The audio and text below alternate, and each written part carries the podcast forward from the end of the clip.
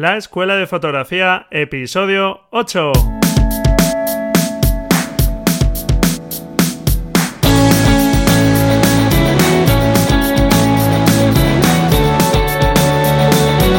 Que son mis ojos mi tesoro, que es mi Dios la libertad, mi ley ver a todo el mundo, mi única patria, amar.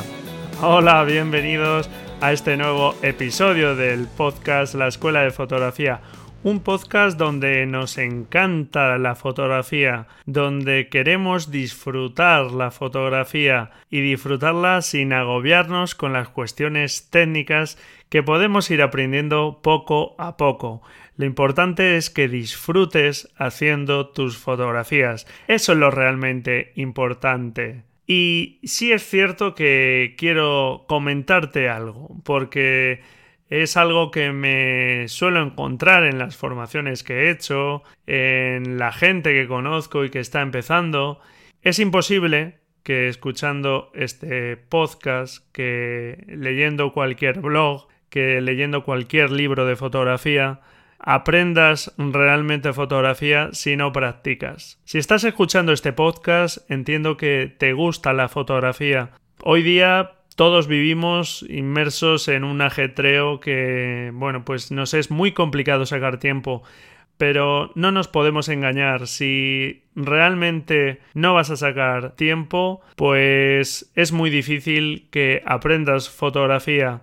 Y date cuenta que al final todos disponemos del mismo tiempo, 24 horas al día, nadie dispone de más tiempo. Y sin embargo hay gente que sí que hace fotografías. No necesitas dedicar ocho horas a la fotografía diaria, ni siquiera una hora diaria, pero sí sacar ciertos momentos pues a la semana para dedicárselos. Si hay periodos que no puedes, pues, pues nada, pero sí que tienes que ir sacando momentos para dedicárselos a la fotografía. Porque sin la práctica, todo el conocimiento teórico que vas aprendiendo es muy difícil interiorizarlo. Realmente mm, yo te puedo explicar, yo o puedes leer en cualquier blog o en cualquier libro, puedes ver mucha teoría, pero realmente hasta que no te pones a practicarla no es cuando te empiezas a comprender realmente cómo funcionan o qué mecanismos hay detrás de esa teoría y, y ver realmente cómo, cómo funciona una cámara y cómo podemos mejorar nuestras fotografías. Por lo tanto, sí que te animo encarecidamente a que practiques, a que tienes que practicar, tienes que sacar ratitos por ahí, mm, cuanto más mejor, pero si no son muchos, pues los que sean. Pero puedes practicar y puedes practicar fotografiando a tus hijos, puedes practicar fotografiando mientras vas al trabajo, puedes fotografiar dando un paseo, Realmente la práctica diaria es lo que te da la soltura técnica para olvidarte cuanto antes de la técnica y centrarnos en la imagen final, en transmitir de la mejor forma posible eso que queremos transmitir. Así que tienes que comprometerte con la fotografía y tienes que practicar. Que no me entere yo que no es así, ¿eh? Y realmente algo que a mí también me ha costado aprender bastante es cuando estás formándote que la formación realmente la tienes que recibir en el momento adecuado. Realmente es una tontería que estés formándote en algo que no vas a practicar o que vas a practicar de aquí a unos años. ¿Por qué? Porque se te va a olvidar. Sí, es posible que ahí queden parte de los conocimientos. No es que sea una tontería, pero sí que es verdad que está perdiendo parte de su razón de ser de esa formación que estás haciendo, escuchando este podcast o con los medios que, que estés utilizando para formarte. Por lo tanto, sí o sí, practica. Que no me entere que pasa una semana sin que cojas tu cámara y hagas por lo menos algunas fotografías. Y por fin voy teniendo algunas preguntas y antes de entrar en materia voy a responder a Gustavo de Rosario, Argentina, que, que me comenta, eh, hola Braulio, me gusta mucho tu podcast, muchas gracias, Gustavo. Me gustaría tomarme más en serio la fotografía. ¿Qué cámara me recomendarías para empezar? Bueno, pues lo primero que tenemos que saber cuando estamos hablando de cámaras fotográficas es que no hay ninguna cámara perfecta. Entonces no hay una respuesta perfecta a esta pregunta, sino que naturalmente depende de para qué vas a usar esa cámara.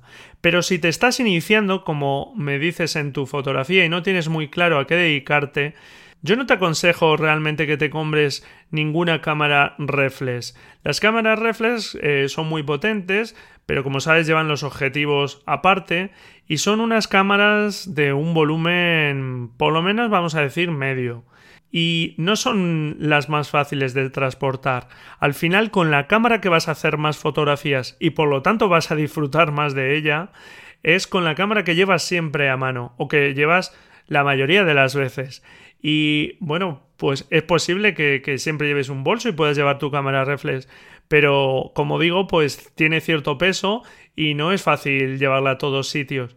¿Qué podemos llevar fácilmente? Pues una cámara compacta o una cámara de las nuevas sin espejo que tienen un tamaño más reducido, unos objetivos más reducidos.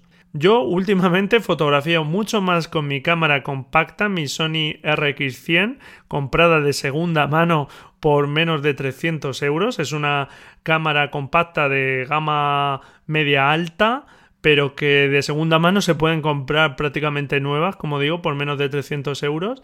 Y que, hombre, no es que esté tira de precio, la verdad. 300 euros son 300 euros. Pero tienes una cámara que puedes llevar siempre en tu bolsillo, en tu bolso, y realmente yo te digo, si tienes una cámara reflex, llegará el momento que te compres una cámara compacta o más pequeña, porque no siempre puedes llevar tu cámara reflex. Entonces mi consejo es, a no ser que tengas muy claro algún tipo de fotografía que no me comentas en tu correo, por lo tanto, entiendo que es una pregunta un poco genérica y yo de forma genérica te recomiendo una cámara no muy grande, pequeña.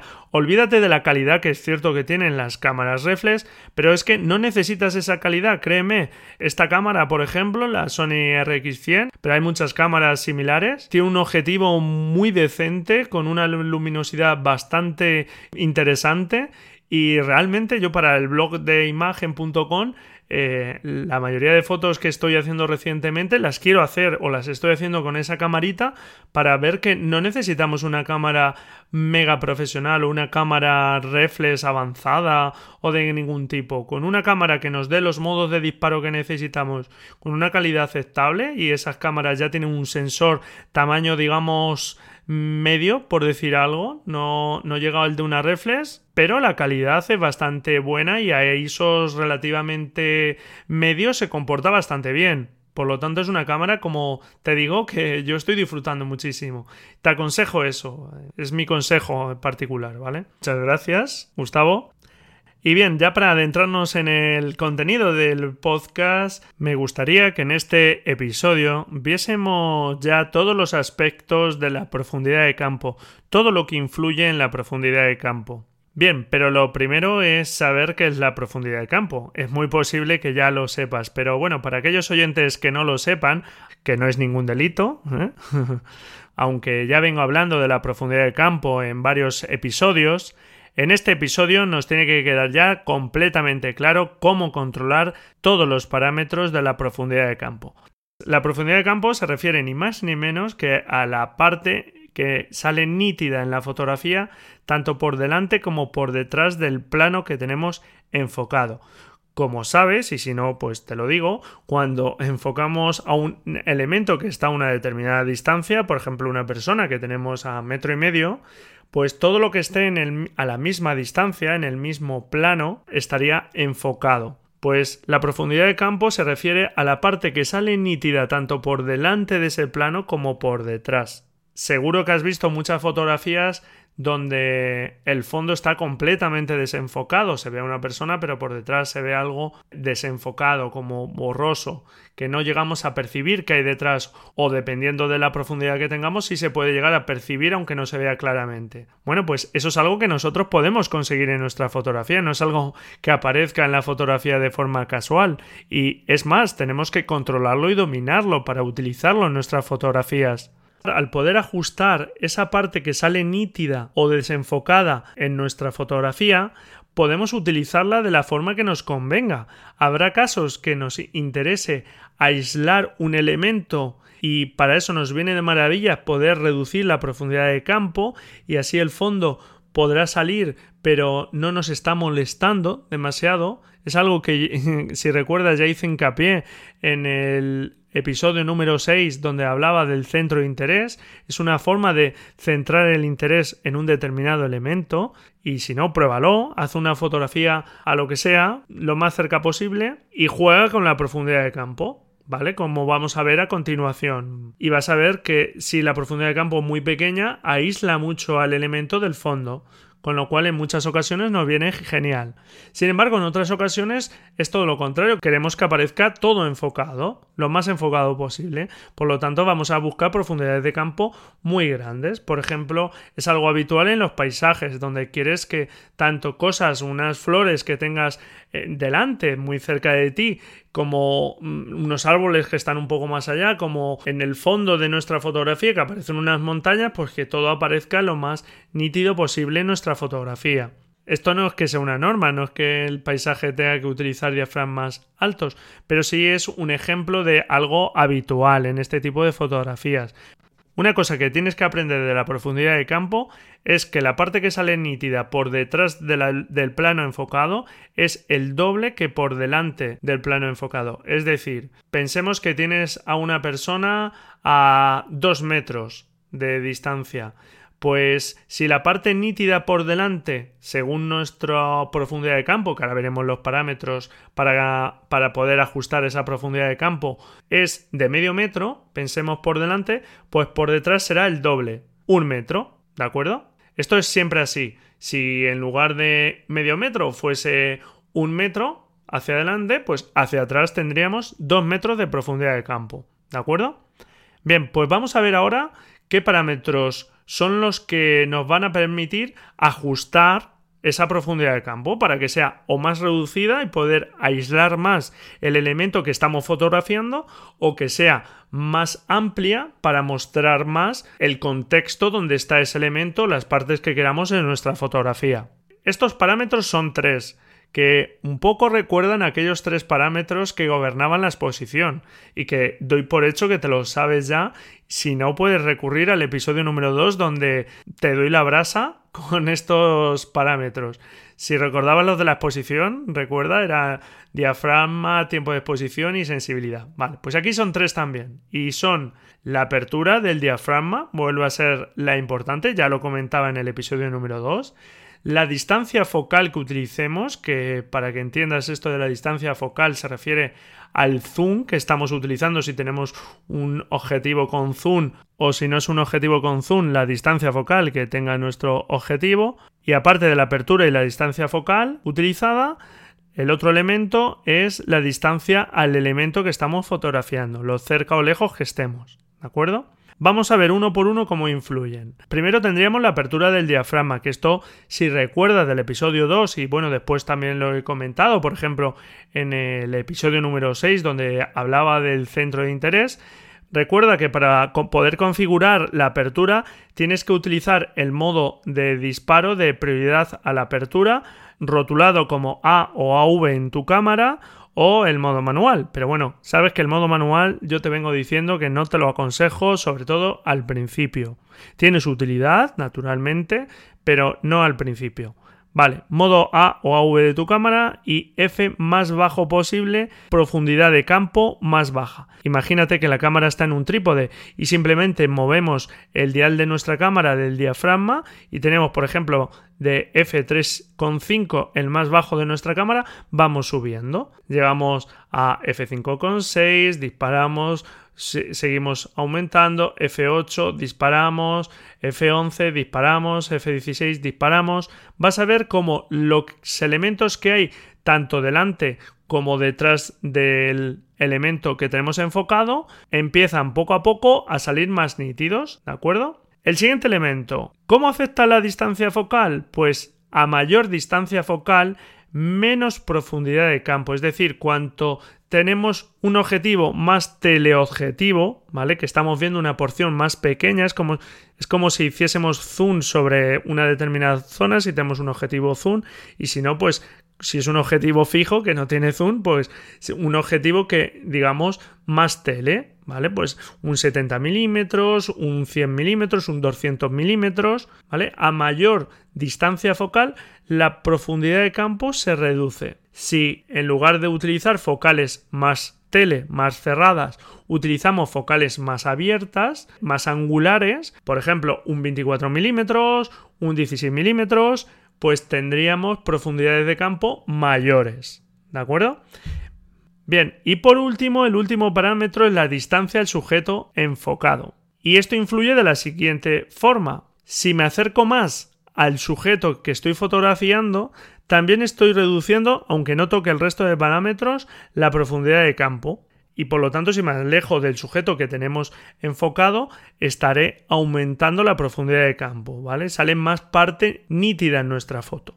Vale, ahora tengo para ti, a modo un poco de resumen, una pregunta. Tengo una cámara con un objetivo con zoom, sea una cámara compacta como si es reflex. ¿Qué tendría que hacer para conseguir la mínima profundidad de campo posible cuando enfoco un determinado elemento? Venga, vamos a ver si lo acertamos. De los tres parámetros vamos a ver cómo los tendríamos que configurar. El primero tendríamos que poner el F más bajo posible que pueda en mi cámara. Después, utilizar la focal más larga que pueda. Si es un objetivo con zoom, pues hacer el máximo al zoom. Y por último, que lo único que queda es ya la distancia al elemento fotografiado, tendría que acercarme todo lo posible al elemento que quiero fotografiar. El límite va a estar en la distancia mínima de enfoque, que ya te hablaba también en el episodio número 5. Como ya dije, todos los objetivos tienen una distancia mínima de enfoque que puedes ver seguramente rotulado o bien en, eh, en la parte frontal o bien en alguno de los laterales del objetivo. En las cámaras que tienen objetivos intercambiables dependerá del objetivo que tienen puesto y en las compactas pues del objetivo que fijo que tienen y que aparecerá rotulado sí o sí, seguramente en metros y suele ser por del orden de 30 centímetros, 40 centímetros. Hay cámaras que permiten acercarse más. ¿eh? Está claro que a menos de esa distancia mínima de enfoque no me puedo acercar, ¿de acuerdo?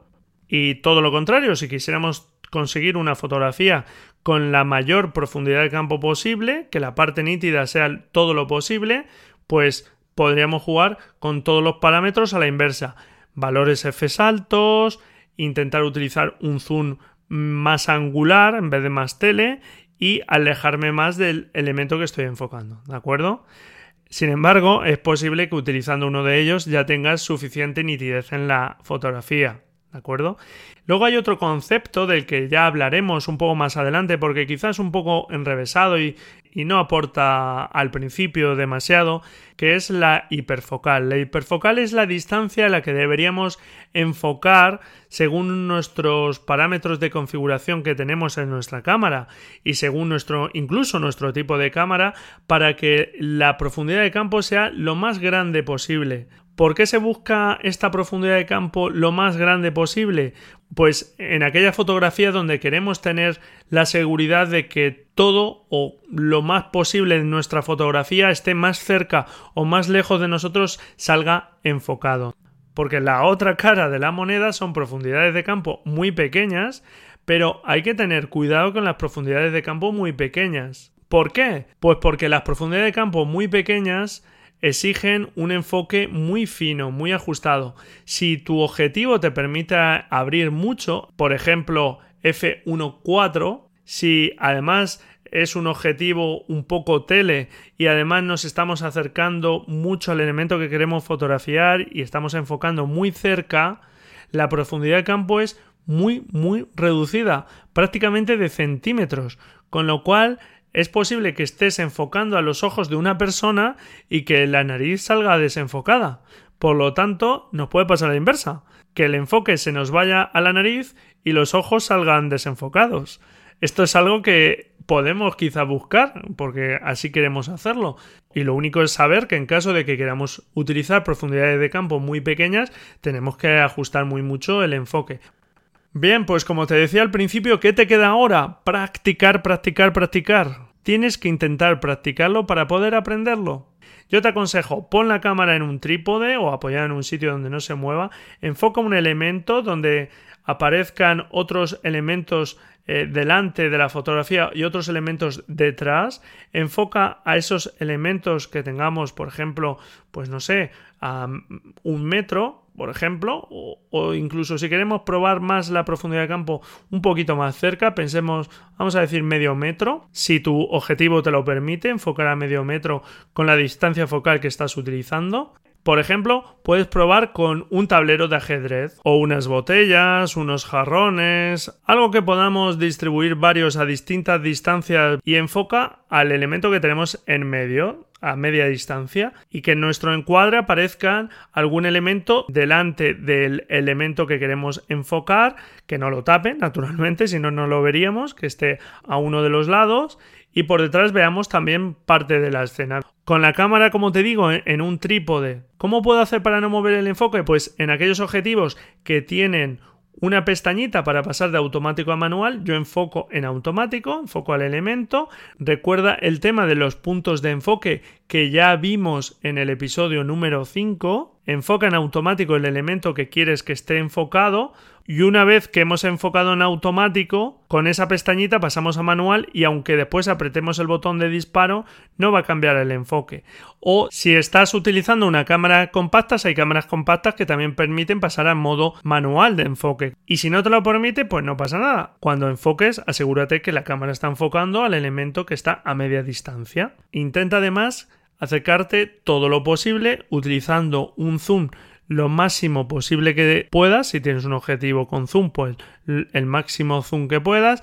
Si tienes un objetivo fijo, pues el objetivo de distancia focal más larga. Y empieza utilizando Fs altos y ves pasando a Fs bajos o al revés, empieza por Fs bajos y vas subiendo poco a poco y haciendo fotografías y vas a ver que entre diafragmas muy abiertos, que serían Fs bajos, y diafragmas muy cerrados con Fs altos, la profundidad de campo va pasando de muy reducida a ir ampliándose. Y si te das cuenta, las cosas no son o blancas o negras, sino que conforme vamos cerrando el diafragma, por ejemplo, pues va poco a poco ampliándose la profundidad de campo. Y si lo hacemos a la inversa, que pasamos de Fs altos a Fs bajos, pues poco a poco se va reduciendo la profundidad de campo. Y nada, hasta aquí este episodio. Espero que te haya quedado claro todos los aspectos que tienes que tener en cuenta a la hora de ajustar la profundidad de campo. Y ya sabes, lo que toca ahora es practicar. Y en el próximo episodio incluso te voy a proponer una práctica fotográfica para que te animes a coger tu cámara y a intentar conseguir unos determinados efectos. Vamos a buscar determinadas fotografías yo te voy a decir qué parámetros tienes que poner en tu cámara y a partir de ahí te toca a ti practicar. Así que ánimo a fotografiar y a disfrutar de la fotografía. Muchas gracias por estar ahí al otro lado. Hazme llegar tus comentarios sobre qué te parecen los podcasts con tus dudas, sugerencias, lo que sea. Estaré encantado de poder contestarte y poder entablar una conversación contigo. Y bueno, pues me encantaría que dejases también tus valoraciones tanto en iVoox, iTunes o la plataforma de radio que utilices. Ya sabes, a practicar y felices fotografías. Hasta el próximo episodio. Adiós.